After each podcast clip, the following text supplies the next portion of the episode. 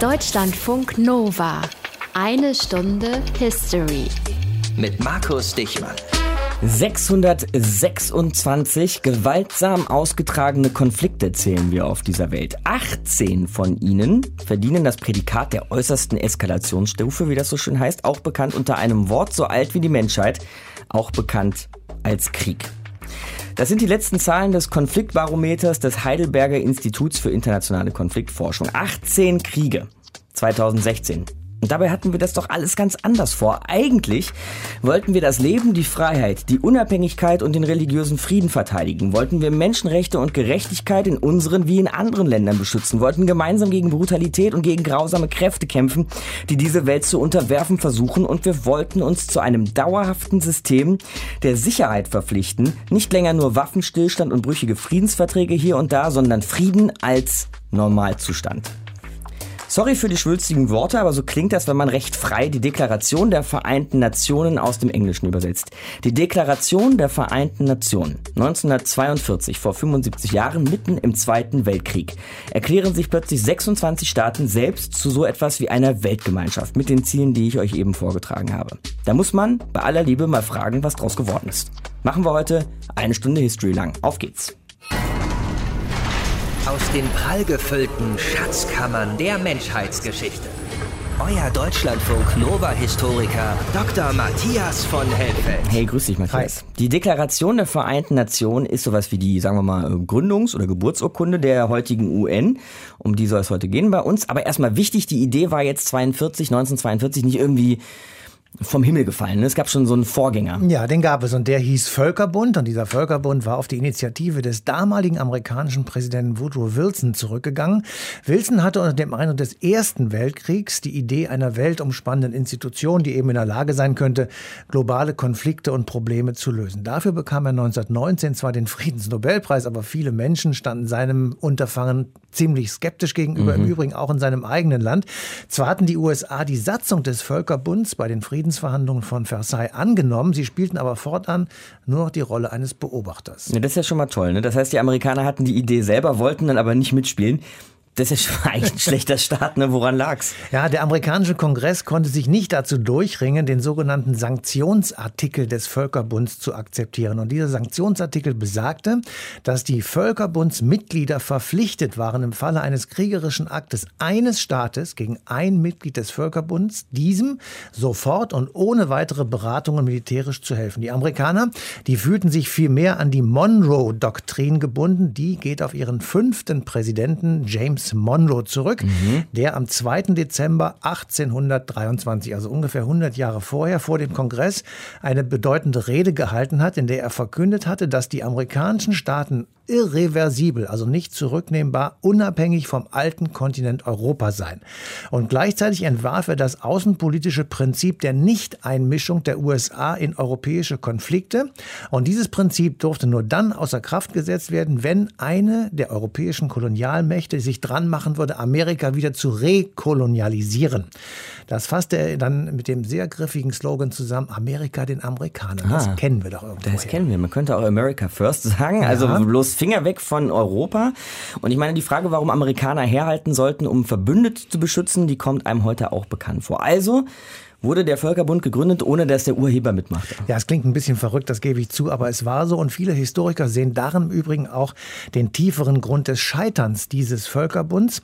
Er wurde nicht ernst genommen und die Möglichkeiten, die er bieten konnte, die wurden leichtfertig missachtet. Immerhin nämlich war der Völkerbund eine weltweite Bühne, um eben Konflikte zu benennen, zu debattieren und dann möglicherweise auch zu lösen. So aber blieb alles beim Alten und die Welt wurde kurz nach dem Ersten in den Zweiten Weltkrieg gestürzt, der in seinen Folgen weit, weit weit schlimmer war als der erste. Man wird sicher nicht sagen können, dass ein funktionierender Völkerbund den Zweiten Weltkrieg auf jeden Fall verhindert hätte. Aber eine kleine Chance hätte vielleicht bestanden. So, jetzt hast du den Zweiten Weltkrieg schon angesprochen, 1942. Mitten in diesem Krieg sollte es dann eine neue Version, eine bessere, eine neue Auflage geben. Ja, das war zumindest der Plan, mhm. aber es spielte natürlich auch der unmittelbare Eindruck eben dieses Zweiten Weltkriegs eine Rolle. Kurz zuvor waren die USA in den Krieg gegen Deutschland eingetreten. Pearl Harbor war das Stichwort. Kampfhandlungen fanden in Europa, vor allem in Ost Osteuropa statt, aber eben auch in Nordafrika, in Südostasien und im Pazifik. Gleichzeitig begann der uneingeschränkte U-Boot-Krieg, die flächendeckende Bombardierung von Städten und vor allem auch der Holocaust. Und all das wollten die Alliierten durch einen Sieg über Nazi-Deutschland beenden und dann eine internationale Organisation gründen, die so etwas für die Zukunft verhindern sollte. Genauso sollte es auch kommen. Also die Niederlage Deutschlands und die Gründung der Vereinten Nationen, ob die in Zukunft sowas verhindern sollte und konnte, darüber sprechen wir heute. Deutschlandfunk Nova. Eine Stunde History. Ich finde das ja erstaunlich, dass man mitten im Krieg auf die Idee kommt, so etwas wie die Vereinten Nationen zu gründen. Eine Stunde History hier, Deutschlandfunk Nova. Ich meine, klar, hat eine Menge Sinn, aber trotzdem, mitten in all den Schlachten dieser Zeit kommt jemand mit einer Friedensidee um die Ecke. Das finde ich schon verblüffend. Armin Himmelrath zeigt uns jetzt mal, wie das so abgelaufen ist.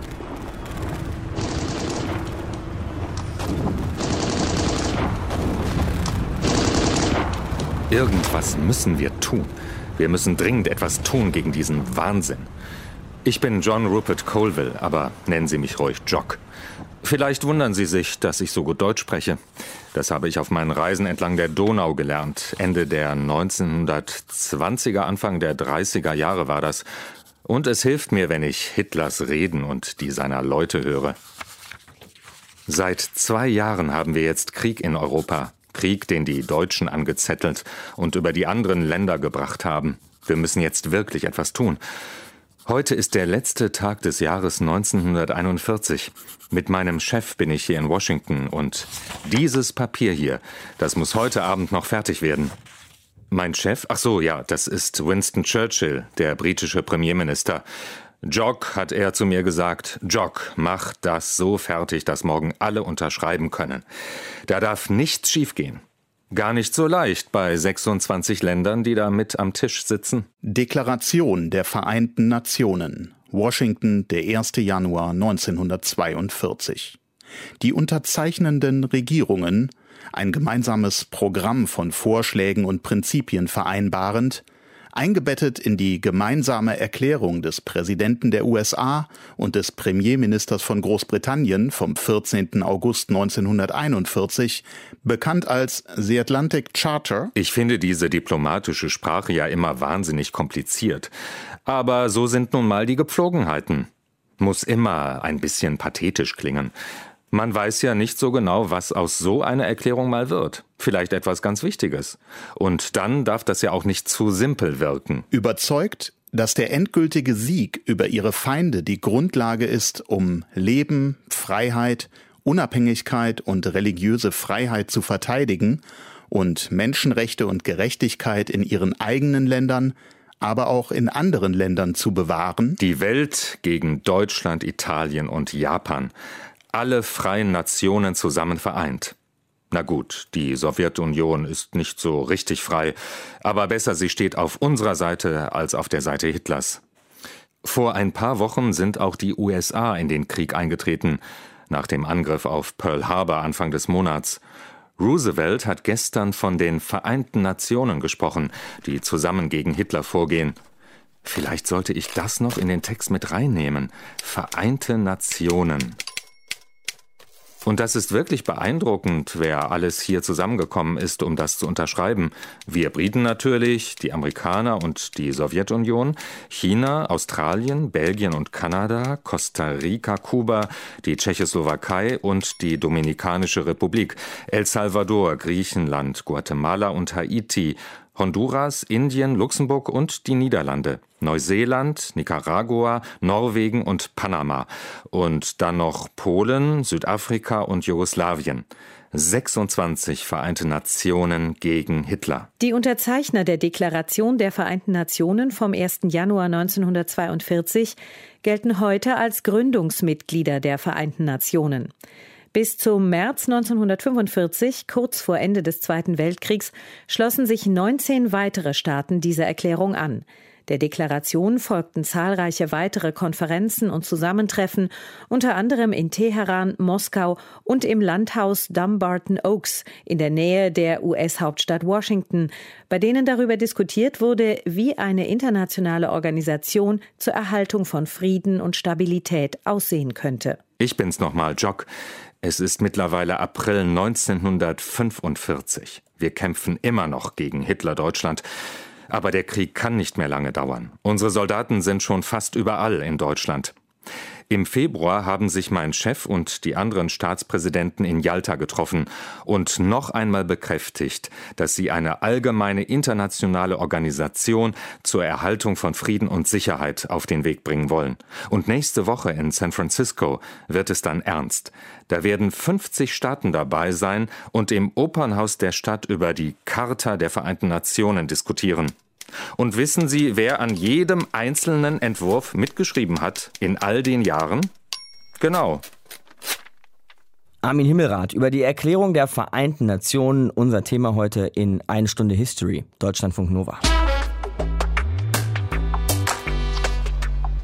Mitten im Zweiten Weltkrieg wird auf einmal die Idee einer weltweiten Staatengemeinschaft verfolgt. Die Deklaration der Vereinten Nationen, unser Thema heute in eine Stunde History. Und ich finde das ehrlich gesagt erstaunlich. Auf der einen Seite, klar, denkt man sich vielleicht, hey, irgendwann, wenn das hier alles vorbei ist, dann müssen wir einander auch wieder in die Augen schauen können, gemeinsam etwas auf die Beine stellen. Auf der anderen Seite führt die Welt ja nicht allein gegen Deutschland Krieg. Die Amerikaner kämpfen mit den Japanern. Die Japaner führen Krieg mit China und den Philippinen.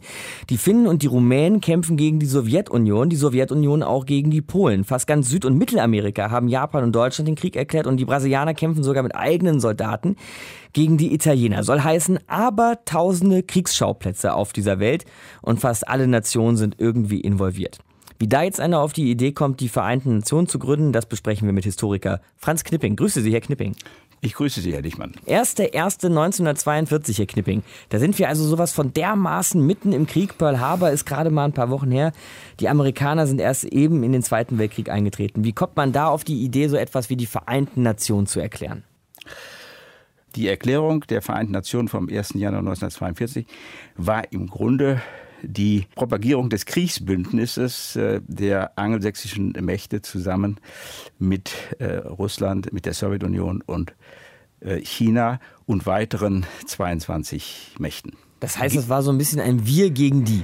Ja, die zwei Blöcke haben sich formiert gegen äh, Hitler. Die sogenannte Anti-Hitler-Koalition kam an diesem 1. Äh, Januar 1942 zustande. Es war also ein Kriegsbündnis, hat wenig zu tun mit den Vereinten Nationen. Auch das Wort Vereinte Nationen wurde erst in letzter Minute von dem Präsidenten Roosevelt mhm. in ein Papier eingesetzt, wo ursprünglich stand Associated Powers, also die verbündeten Mächte. Und das ist äh, offenbar einfach wegen des Charmes äh, des Begriffs Vereinte Nationen in dieses Papier hineingeraten.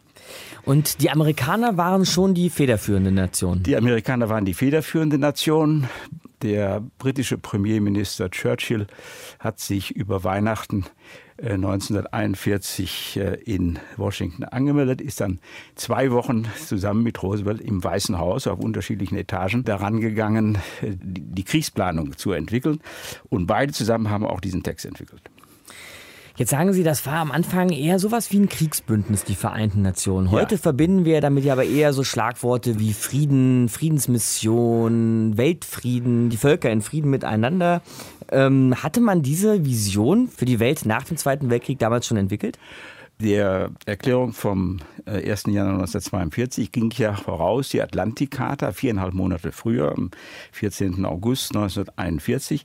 Bei der Gelegenheit haben die beiden bereits genannten, Präsident Roosevelt und Premierminister Churchill, sich geheim auf einem Schiff äh, getroffen und gemeinsame politische Prinzipien entwickelt, sozusagen Kriegsziele, Prinzipien, auf die sie ihre Hoffnungen auf eine bessere Zukunft für die Welt gründeten. Also zum Beispiel territoriale Unversehrtheit der Staaten, freie Zugang aller Staaten zu Welthandel und Rohstoffen, soziale und internationale Sicherheit, freie Schifffahrt, Abrüstung und so weiter. Und da stand auch im letzten Punkt 8 drin, dass ein umfassendes, dauerndes System der allgemeinen Sicherheit nach dem Krieg ins Auge gefasst werden sollte. Also insoweit gibt es schon äh, vorher eine Perspektive, die dann auch in der Erklärung vom 1. Januar 1942 aufgegriffen wird. In dem Kriegbündnis steht nämlich drin, dass der Krieg bis zum kompletten Sieg später hieß das Unconditional Surrender, fortgeführt werden soll auf den Prinzipien der Atlantikcharta. Hatte man sich damals eigentlich schon überlegt, wie man in Zukunft nach so einem Kriegsende mit Japan, Italien und erst recht mit Deutschland umgehen will? Hatte man da schon die Idee, denen die Aussicht zu geben, auch Mitglied der Vereinten Nationen zu werden? Ja, das war äh, sicher im weiteren, äh, in der weiteren Perspektive mit äh, einbegriffen in die Vorstellungen, aber vorerst ging es darum, den Krieg zu gewinnen.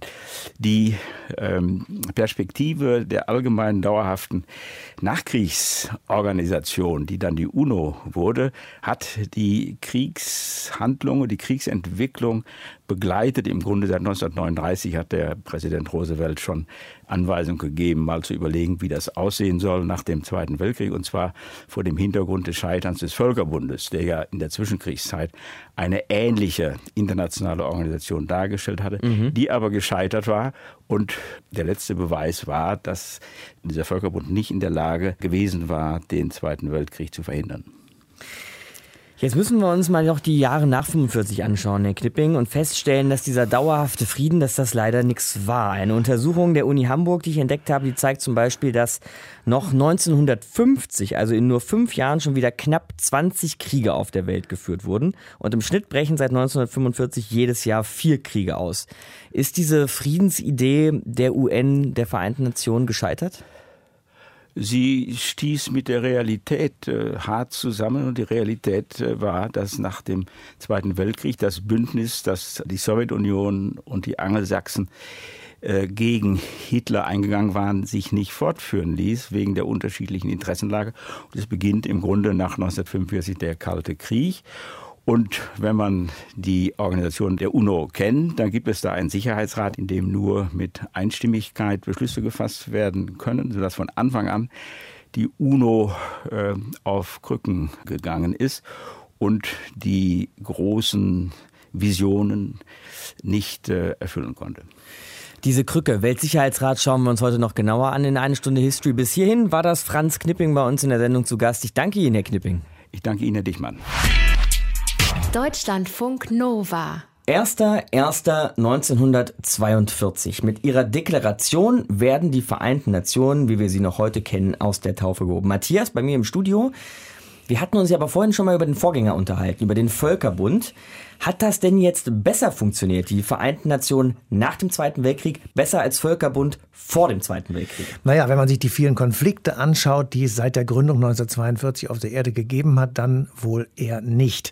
Es blieb in der Regel bei Appellen, manchmal redete der Papst zum Beispiel den Mächtigen der Welt ins Gewissen und mal zog sich der Generalsekretär der KPDSU, Nikita Khrushchev, die Schuhe aus und prügelte auf sein Pult ein. So richtig genützt hat all das nichts. Aber es waren eben Symbole, die von New York in die Welt gesendet wurden, die in manchen Wohnstuben vielleicht zum Nachdenken oder auch zum Umdenken geführt haben. So, aber dann haben wir auch noch den weltberühmten Weltsicherheitsrat, Matthias, mit seinen fünf ständigen Mitgliedern. Das sind die USA, China, Russland, Frankreich und Großbritannien. Und dann noch zehn nichtständige Mitglieder, die dann alle zwei Jahre wechseln müssen.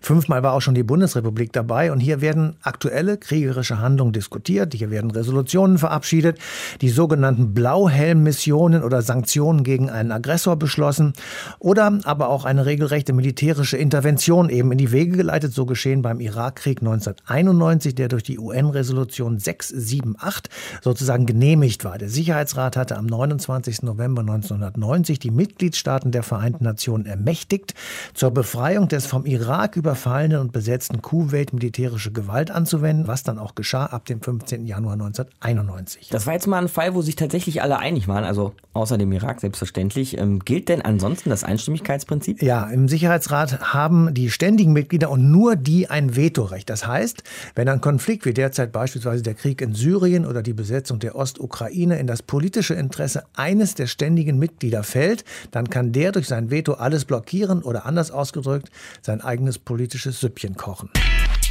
Deutschlandfunk Nova. Eine Stunde History. Wir, die Völker der Vereinten Nationen, sind fest entschlossen, künftige Geschlechter vor der Geißel des Krieges zu bewahren, die zweimal zu unseren Lebzeiten unsagbares Leid über die Menschheit gebracht hat. Unseren Glauben an die Grundrechte des Menschen, an Würde und Wert der menschlichen Persönlichkeit, an die Gleichberechtigung von Mann und Frau sowie von allen Nationen, ob groß oder klein, erneut zu bekräftigen. Und für diese Zwecke Duldsamkeit zu üben und als gute Nachbarn in Frieden miteinander zu leben.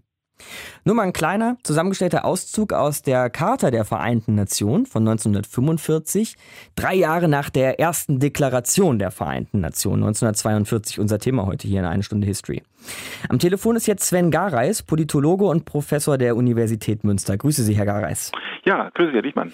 Herr Gareis, duldsam als gute Nachbarn in Frieden miteinander heißt es da. Jetzt haben wir 2017 und müssen vielleicht sagen, das war wohl nichts.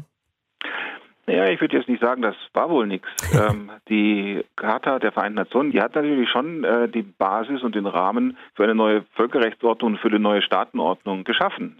Die friedliche Streitbeilegung ist verpflichtet.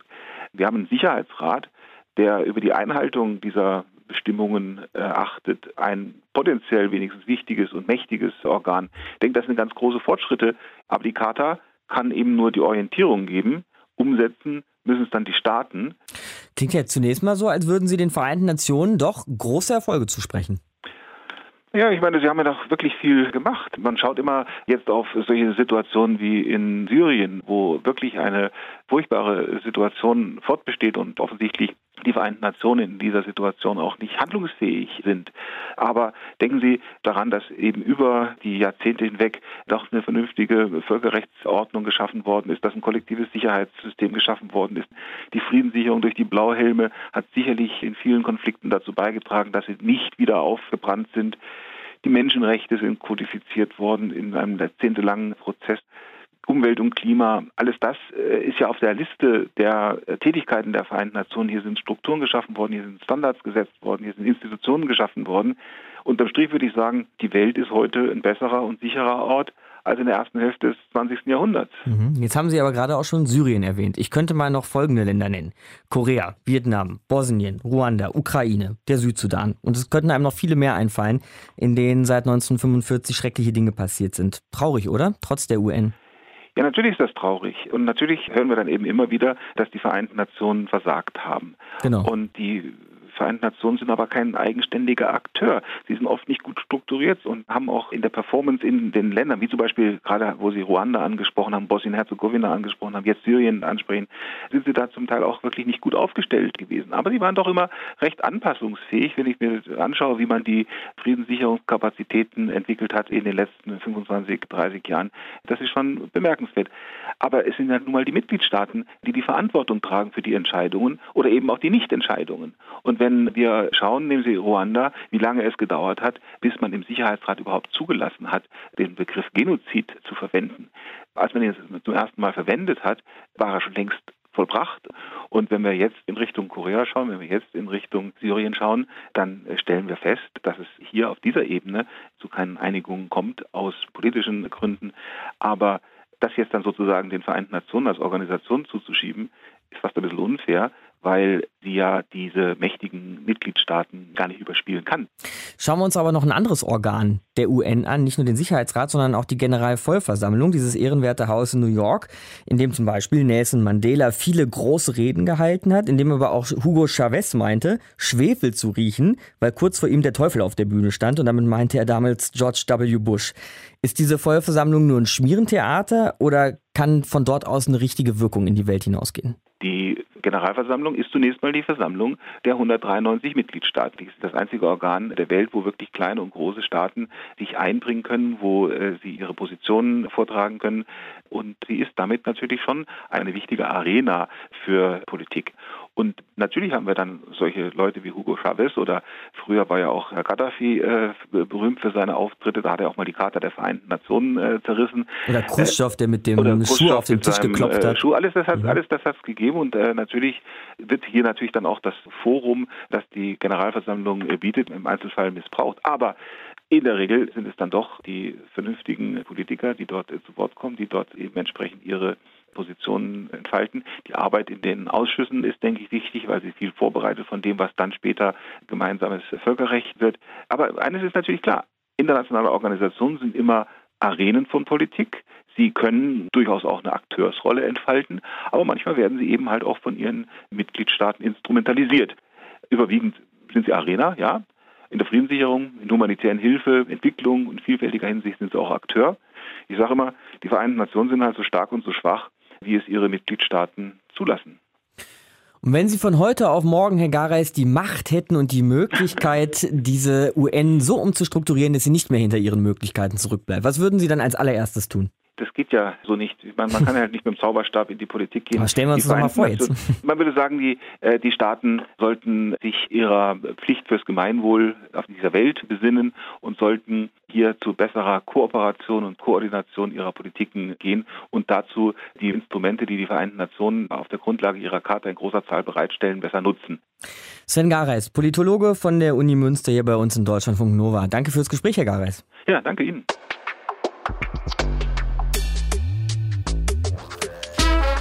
So viel Kritik immer wieder an den Vereinten Nationen und auch an ihrem Weltsicherheitsrat. Unser Thema heute in eine Stunde History, ganz erfrischend dann eigentlich, dass Politologe Sven Gareis hier eben bei uns in der Sendung doch auch ein paar positive Seiten der UN abgewinnen konnte und auch betonen wollte. Vertiefen wir das jetzt mit Georg Schwarte, ARD-Korrespondent in New York, also jeden Tag ganz nah dran an dieser Institution. Hallo Georg. Hallo. Der Herr Gareis fand zum Beispiel beeindruckend, dass die UN verankert hat, dass jeder Krieg ein Verstoß gegen das Völkerrecht ist. Leider gibt es immer noch Kriege, klar, und leider kann die UN Kriege nicht verhindern, aber sie gelten immerhin von vornherein als völkerrechtswidrig. Findest du auch, dass wir solche Errungenschaften vielleicht manchmal zu schnell vergessen? Ich bin ein großer Fan der Vereinten Nationen. Ich bin jeden Tag hier bei den Vereinten Nationen hier im Hauptquartier. Und wenn man da steht, dann hat man so ein bisschen das Gefühl, hier kommt die Welt zusammen. Hier sitzen Leute zusammen, hier wird wenigstens noch miteinander geredet. Das klingt ziemlich mickrig, äh, wenn man auf die Krisen der Welt guckt. Aber immerhin, sie sitzen an einem Tisch zusammen und reden zusammen. Es ist die Weltregierung, die hier zusammenkommt, die Vereinten Nationen dieser Welt. Und es gibt dieses Zitat, Winston Churchill soll es gesagt haben, die UNO wurde nicht gegründet, um uns vor dem, in den Himmel zu bringen, sondern um uns vor der Hölle zu bewahren. Da kann hm. jetzt jeder für sich entscheiden, ob diese Vereinten Nationen das geschafft haben im täglichen Blick auf die Katastrophen dieser Welt, von Nordkorea über den Südsudan, über die Zentralafrikanische Republik, Libyen, über andere Krisenherde, über Syrien, eine große, schwerende Wunde hier. Bei den Vereinten Nationen ist das nicht gelungen, an anderen Stellen vielleicht schon, aber äh, auch dieses Zitat wabert hier immer über die Flure, wenn es die UN nicht gäbe, sie müsste morgen erfunden werden. So, Georg, jetzt füge ich aber den von dir angesprochenen Syrien, Südsudan und Nordkorea, ich glaube Zentralafrikanische Republik hast du auch gesagt, füge ich mal noch Myanmar, Jemen und Nigeria dazu und wir können noch ewig weitermachen. Versagt diese UN nicht leider permanent und andauernd? Sie versagt in dem Maße, in dem die Politik, und da müssen sich die Politiker aller Nationen selber an die Nase fassen, äh, bereit sind, die UN versagen zu lassen. Das heißt, wenn Russland, wenn China, wenn die USA nicht wollen, dann stehen die Vereinten Nationen still. Wir haben ganz konkret gerade die Situation, Machtwechsel hier in äh, Washington. Wir haben einen Präsidenten namens Donald Trump. Der hält bitter wenig von den Vereinten Nationen. Der hat schon im Vorfeld gesagt, das ist ein Club, da kommen die Leute zusammen, reden ein bisschen, haben Spaß großes Potenzial, aber komplett versagen auf ganzer Linie. Und dieser Mann ist gerade dabei, diesen Vereinten Nationen das Geld zusammenzustreichen. Die Amerikaner sind der größte Geldgeber. Er dreht den Geldhahn zu, er will die Blauhelm-Missionen reduzieren, er will weniger Geld für Friedensmissionen ausgeben. Er sagt, diese UN ist nicht effizient, das nützt alles gar nichts. Da sind wir dann auch schon mittendrin in den Mechanismen der Macht dieser Vereinten Nationen. Der Sicherheitsrat, der repräsentiert die Welt nach dem Zweiten Weltkrieg. Der ist nicht mehr beispielhaft für die Situation, die wir heute haben. Der steht nicht mehr für die moderne Zeit. Die Reform dieses Sicherheitsrates, die läuft seit 30 Jahren. Da haben sich äh, viele, viele kluge Köpfe die Zähne dran ausgebissen. Deutschland arbeitet seit vielen, vielen Jahren daran, dass das reformiert wird. Deutschland selber möchte ja auch in den Sicherheitsrat. Ich glaube, ich werde es nicht mehr erleben und mein Nachfolger oder Nachfolgerin hier auch nicht. Äh, diese Reform, das ist eine ewige, ewige Baustelle. Aber hat denn nicht irgendwer irgendwo noch einen Plan in der Tasche, wie man die UN effektiver, besser, zukunftsfähiger umgestalten könnte? Mal abgesehen vielleicht vom Weltsicherheitsrat? Doch, hat man. Und es gibt große Hoffnungen und große Hoffnungen setzen sie alle hier auf den neuen Mann an der Spitze, Antonio Guterres. Der ist gewählt worden jetzt im Januar als neuer UN-Generalsekretär. Wenn wir uns erinnern, der Mann davor, viele haben den Namen schon wieder vergessen, aus gutem Grund, Ban Ki-moon.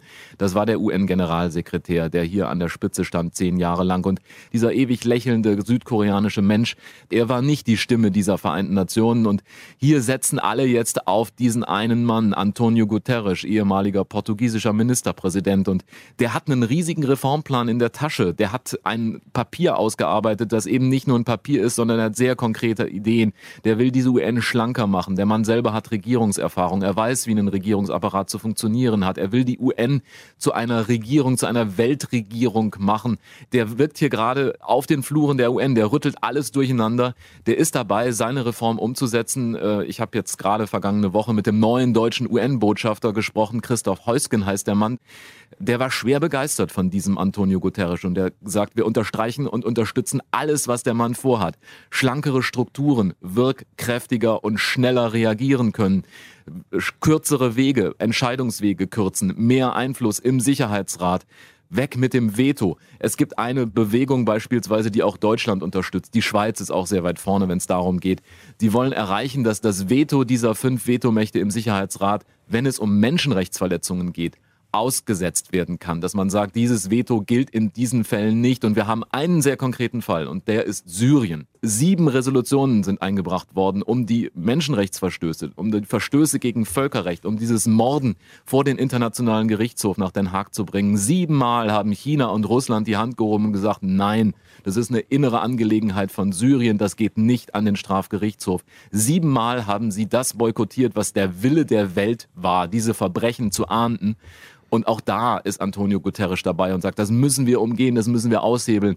Ob es klappt, man weiß es nicht, aber der Mann ist jedenfalls an die Spitze gewählt. Übrigens auch in einem Verfahren, das sehr, sehr viel demokratischer war. Zum ersten Mal überhaupt in der Geschichte der Vereinten Nationen hat es hier sowas wie Wahlkampf gegeben. Zum ersten Mal wusste man überhaupt, wer kandidiert hier eigentlich für diesen wichtigen Job an der Spitze der UN.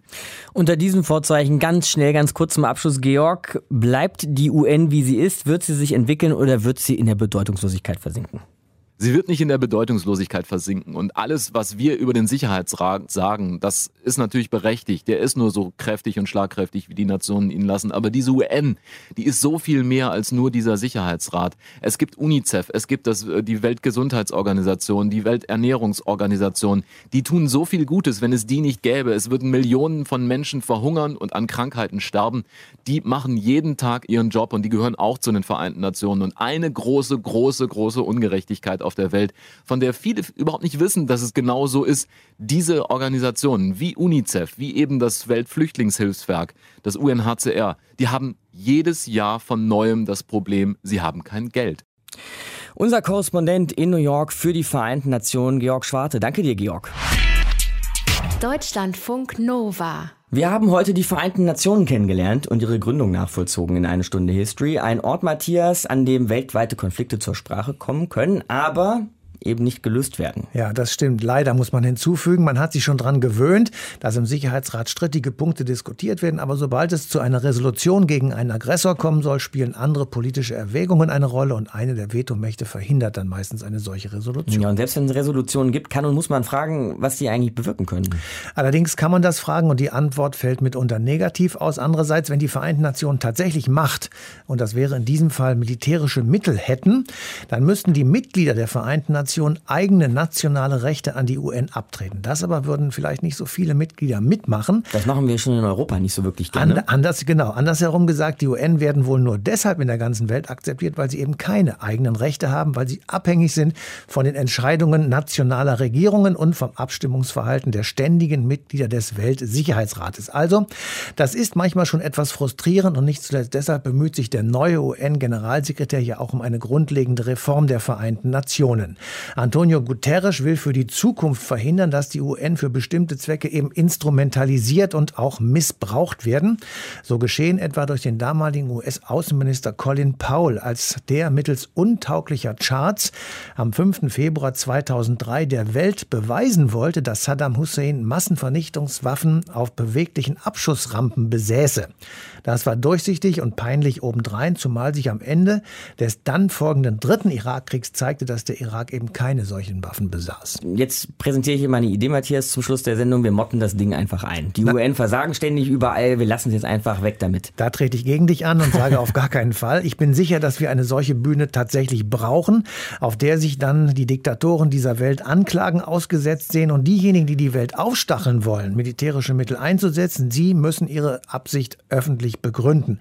Und das, mein Lieber, sollten wir auf keinen Fall leichtfertig abschaffen. Das war heute groß. Größer geht's kaum. Die Vereinten Nationen, die Weltgemeinschaft waren unser Thema. Danke dir, Matthias. Das war eine Stunde History für diese Woche. Nächste Woche geht's vom Großen ins Kleine, von Weltpolitik zurück zum Nationalstaat. Aber dann wiederum geht's eigentlich auch nicht viel größer.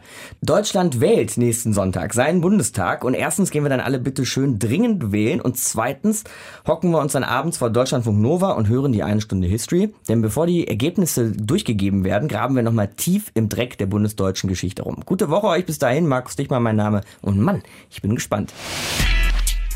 Deutschlandfunk Nova. Eine Stunde History. Jeden Sonntag um 19 Uhr. Mehr auf deutschlandfunknova.de.